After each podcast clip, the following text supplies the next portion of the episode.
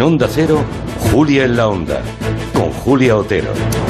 El Tribunal Europeo de Derechos Humanos ha dado un primer paso para investigar si el Consejo General del Poder Judicial discriminó por razón de género a la magistrada Pilar Alonso al no escogerla para presidir el Tribunal Superior de Justicia de Murcia cuando ella tenía más méritos y mejor nota en todos los indicadores. La magistrada Alonso superaba a Pascual de Riquelme, el juez que finalmente fue nombrado, en todos los requisitos objetivos.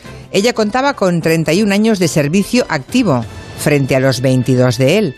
Ella llevaba 23 años en la Audiencia Provincial de Murcia, mientras él estaba en un juzgado.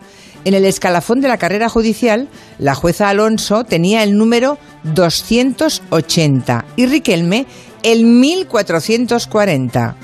Es un bonito ejemplo para que se esfuercen intelectualmente aquellos que cuando se habla de discriminación positiva se oponen diciendo que es una humillación, que lo bueno son los méritos, como si todos los hombres nombrados siempre los tuvieran, ¿verdad? Pues bien, la jueza tenía todos los méritos, pero ya ven, no fue suficiente.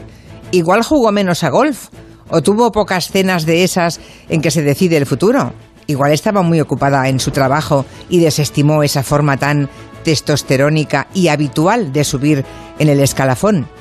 No es casualidad que España sea el tercer país de la Unión Europea con menos presencia de mujeres en el Tribunal Supremo, aunque son mayoría en la carrera judicial en España hace tiempo.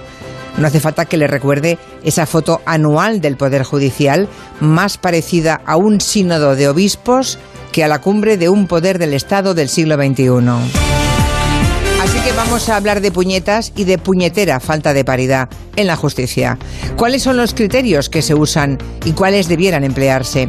Y vamos a plantearlo, por supuesto, más allá del género, porque igual descubrimos que también hay clasismo y otras consideraciones siempre ajenas a los méritos y al trabajo realizado. Nos lo preguntaremos en compañía de Juan Manuel de Prada, Elisa Beni y Arancha Tirado.